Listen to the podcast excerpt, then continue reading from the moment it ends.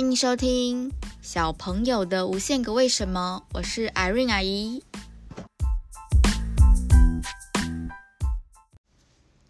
上一集我们已经分享了麦田出版社所出版的《听说勇者才有资格吃孔雀》里面的，到底贵族跟勇者都怎么去吃孔雀？同时，我们也顺便说了，他们也有。一样的方法吃天鹅，对吧？而且这就是高高级的盛宴哦，不是普通人才可以吃的。但是听完了吃法之后，里面熟熟的，外面生生的，而且没有杀菌，是不是觉得我们还是当平凡人好了？所以呢，今天呐、我们要接着来聊什么呢？今天要接着来聊法国大革命中的呛辣女生们。说到法国女性，你的脑中会浮现什么呢？或者是你可以问问你旁边的那个爸爸妈妈，他们会想到什么？通常啊，会有几个形容词或者名词，例如时尚、很独立，然后很做自己，然后可能还有很性感啊，很前卫。很有自己的味道跟气质，就算是六七十岁的法国女性，她也都不会忘记要追求恋爱跟把自己打扮得美美的。但是，但是，你以为是自古以来的法国女生就这样吗？No，No，No，No，No，这可是近两三百年才慢慢改革争取而来的哦。当然啦，以前我们看一些法国宫廷剧。他们的女生都还是穿得很美，但是那是用很 很紧的束缚啊，还是马甲把自己绷得不得了，其实穿起来很不自由，跟现在法国女性的那种美感跟很 chill 的那种感觉是差很多的。当时啊，在西元的一七八九年，法国大革命之后，就出现了法兰西帝第一帝国啦。那最著名的统治者就是拿破仑皇帝，但是啊，法国大革命之后，这个世界啊，你以为自由、平等、博爱是属于大家的吗？没有，还是属于男人的。没有女人什么事，女人还是被视作是男人的私有财产、附属品。所以呢，在大革命结束之后，法国妇女们呢，还是没有投票权。她们呢，除了被认为是男人私有财产之后啊，很多权益呀，我们现在都觉得很普通。例如像是可以自由的做小生意啦，或者是可以穿裤子等等。在当时的女生都是被禁止的哦，更不用说是投票权了。因此啊，当时开始出现了女性的演说家，很努力的参与社会运动，然后去写一些宣言啦、文章，去传播他们的理念。还有女性啊，他们在俱乐部，也就是类似像沙沙龙那种地方讨论的题目，其实放在。二零二四年的现在，也都是不会退流行的哦。他们讨论的是什么呢？婚姻中的平等、自由的结合，甚至是离婚哦。还有结了婚就会生小孩嘛，或者不结婚也会生小孩。生了小孩就有托儿制度的讨论，还有儿童法律，是不是蛮先进的？当时有一个很有名、很有名的女性演说家，叫做奥林匹亚·德古热，或者有人也是翻译成奥兰普或者欧兰普。她是第一位提倡男女平等的女人。可是她当时做了一件事情，就是她把写好的女权宣言进献给当时的玛丽·安东尼皇后，也就是路易十六的皇后。他这个举动啊，把自己弄得两面不是人，像猪八戒一样。因为激进派就是那种革命派认为他太温和，干嘛去靠近皇家，然后还想要劝说，因为他们就很想要杀了玛丽·安东尼皇后啊。保皇党呢，则是认为这个奥林匹亚·德古热太激动了，干嘛搞个女权，还要进贡他的女权宣言给皇后，所以两边都很讨厌他。可是实际上啊，他是一个充满理想主义的温和改革派。我在想，他应该是想要改改变这个社会。然后呢，他也希望去劝说本来很保守守旧派的那一方，才会把女权宣言进献给皇后。可是这个举动就是很不讨好，所以就是把自己搞得就是两边都很讨厌他这样。那当时啊，在爱国社团里的女人们，刚开始呢，参与的成员当然都是一些。走在时代尖端的女性艺术家，或者是男性艺术家的太太跟女儿，因为就是比较前卫，所以比较可以接触到这些思想。后来慢慢的扩展到女裁缝师、刺绣师，甚至是小贩的女儿，或者是女工阶级，可谓是触角越来越深入广大的平民喽。那女生呢？他们对法国大革命的期待很深，而且他们诉求其实很平实，非常的生活化，跟日常生活息息相关。许多我们觉得很普通的权利，都是他们抛头颅、洒热血争取而来，然后慢慢扩展到全世界这样子。例如像前面有提到，就是可以做生意。或者是受教权，就是可以女生可以上学，还有平安的生孩子，因为大家都有听说过，就是生小孩在古代来说是很危险的。如果你生生产顺利，那你就可以吃到香香的麻油鸡；你生产不顺利，你就是一尸两命。还有，他们还有要求不被受到家暴。当时妇女被配偶就是家暴啦，然后体罚是非常的常见的。至于呢，比较深入的政治权利、投票权这些，倒是比较少见。因为你想嘛。连你最普通的需求都不能被满足了，实在是很难想到更高一层的需求。而且，而且，大家一定没有想到，法国女生那个时候有一个很神奇、很不合理的禁令，直到二零一三年的一月才解除哦，也就是大概十一年前左右才解除。你知道是什么吗？那就是禁止女性变装。你以为变装是什么？穿很奇怪的衣服吗？没有，就是禁止女生穿裤子。就是想说，天哪，到底有什么毛病吗？这条禁令是谁颁布的？你知道吗？就是无聊的拿破仑。他在法国大革命之后的一八零四年，趁着颁布法典，颁布了这条法令。那如果你是一个坚持要穿裤子的女人怎么办？你就要去警察局申请变装许可证，证明你就是个变装癖，一点也不想嫁人，只想穿裤子。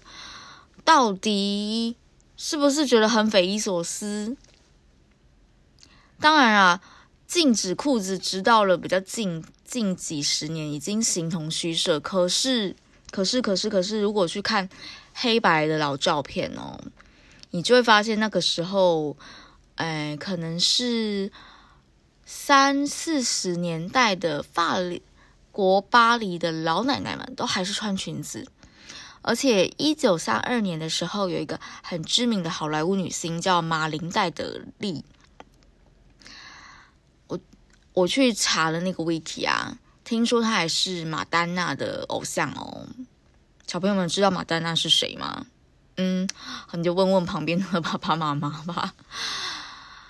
这个女星啊，她当时穿着裤装在街头晃荡的时候，还曾经被一时兴起的警察抓走，就因为她穿裤子，是不是？真的是觉得到底是在想什么？怎么会禁止女人穿裤子？而且他们的理由非常的理所当然哦，说什么呃不能穿裤子就是可以确保女生可以更做某些事情做得更棒。那直到了嗯。二零一二年，法国妇女权利部才提出了异议，说：“哎哎，这条法令很不合理，该废除了吧？放在那边干什么？”所以呀，是不是很难想象？就是我们觉得很走在时代尖端的法国，居然有这么一条很神奇的禁令。好了，我们呢这一集就先介绍法国大革命中的女生们。下一集我们再来介绍其他的故事哦。接下来我们要来进行下一个单元——小朋友的无限个为什么，也就是我们节目的同名单元啦。开头先来说明一下下，这边的解释都只代表阿瑞啊一个人的立场跟想法，还有。阿姨曾经搜集过的资料、读过的书、消化整理出来的。如果小朋友们、你们的爸爸妈妈、阿公阿妈、老师、叔叔、伯伯、阿姨有不一样的想法，你们都可以跟他们讨论看看哦。毕竟世界这么大，各种想法都是有可能产生的。一件事情有很多种角度，绝对不是是非题哦。记得保持思考、查证、怀疑的精神。今天的为什么是？为什么每次有非做不可的事情时就很想拖延呢？这个为什么的来源是，最近不是放暑，哎，不是不是 放寒假了，阿姨一时脑热，放寒假了。然后啊，寒假的时候呢，我们家小朋友就在家里滚来滚去，滚来滚去，滚来滚去啊。那大家有没有发现，就是每次要上学的时候啊，早上就起不来，但是只要假日的时候呢，一样是六七点的时间哦。我们家的小朋友啊，就会自动起床，完全不需要人叫。当然，我知道有的小小朋友他们呢非常喜欢睡觉，就会睡得比较久。可是我们家小朋友不是。然后今天就发生了一件事情是，我们家的孩子啊。因为阿姨要提早出门，所以呢，要提早带他们到外婆家去那个寄放寄孩子。结果啊，不是要把小朋友叫起来吗？这个时候啊，我们家的孩子就在床上赖床哦。然后我说：“哎，奇怪奇怪，又不是要上课，也不用去什么营队。”你们两个为什么起不来呢？然后我们家的哥哥就说：“对啊，为什么每次有非做不可的事情的时候，就会很想拖延呢？包含起床这件事情，因为我已经跟他们说要去外婆家了，然后就是可能就是外婆家就是嗯。呃”比较没有办法很自由的看他们想要看的电视，所以就是他们就觉得哦，有一点点，有一点点，觉得有一点点懒惰，或有点不想去这样子。关于这个问题啊，我觉得蛮有意思的哦。然后后来呢，Irene 也就觉得这也是一种拖延拖延症，对吧？赖床也是一种拖延症，因为你不想要起床。嗯、不想要起床上学，不想要起床上班，不想要起床做你可能应该安排要去做的活动。然后听说，阿姨去查了之后，发现拖延这个毛病啊，除了呃每个人的个性不同使然以外呢，它也跟大脑的前额叶皮质区和边缘系统的功能有关哦。好了，讲那么复杂，什么前额叶，什么边缘系统？前额叶就是嗯，它就是管理我们情绪跟自我控管的一个很重要的地方。然后它会发展到你的青壮年时期，也就是二三十岁的时候，就会比较成熟一点，成比较变成一个比较成熟的大人，你就可以控制自己的情绪。那小朋友因为前额叶它还没有发展的很好，所以就是可能情绪一来就哭，或者是买不到想要东西，他就会想要躺在地上之类的。那前额叶这个地方呢，等到你老的时候呢，你身体老化了，你的前额叶也会老化哦。所以有时候我们就会说，老人家有点缓欢，也是可能跟前额叶有点关系。那前额叶它还有帮助我们整合讯息，做出很理性的决策。所以，像是前额叶成熟的人，他可能就可以控制自己说，好了，六点钟闹钟响了，我六点钟就起来。我要去做我早晨应该做的事情，像是规划目标跟自我管理都靠它。所以呢，拖延这个东西就跟前额叶有关系。那我觉得可以怎么帮助自己呢？我觉得呢，阿姨的做法通常就是让自己早上多一点时间可以在那边摸，你会心情比较好，因为慢慢来，你就可以。头脑慢慢醒。例如呢，你帮自己多预备个半个小时时间，但是就是可能你的闹钟就要早一点响啦，因为如果就你有拖延症的话，你可能睡到太晚啊，然后再拖一下，是不是就迟到了？但是也不一定哦。哎呀，以前就有遇到一个朋友啊。他可以一直起来把闹钟按掉，然后一直回去睡觉。诶，我觉得真的很厉害诶，他还可以起来，然后回完我的讯息，然后再躺回去睡觉。是不是为了赖床也是蛮努力的呢？好了，我在说什么？反正呢，我觉得可以用一些方法帮助自己。那矮的方法就是让我早上。早一点起床，然后多一点时间可以准备，让我的心情好一点。因为我不是比较不喜欢急急忙忙的人。那如果你有想多睡一点呢？是不是你要好好的提前规划？你前一天早个半个小时睡觉。但是对于想要玩耍的小孩子们，是不是有点难呢？或者是说，你起床的时候就会发生一件好事，例如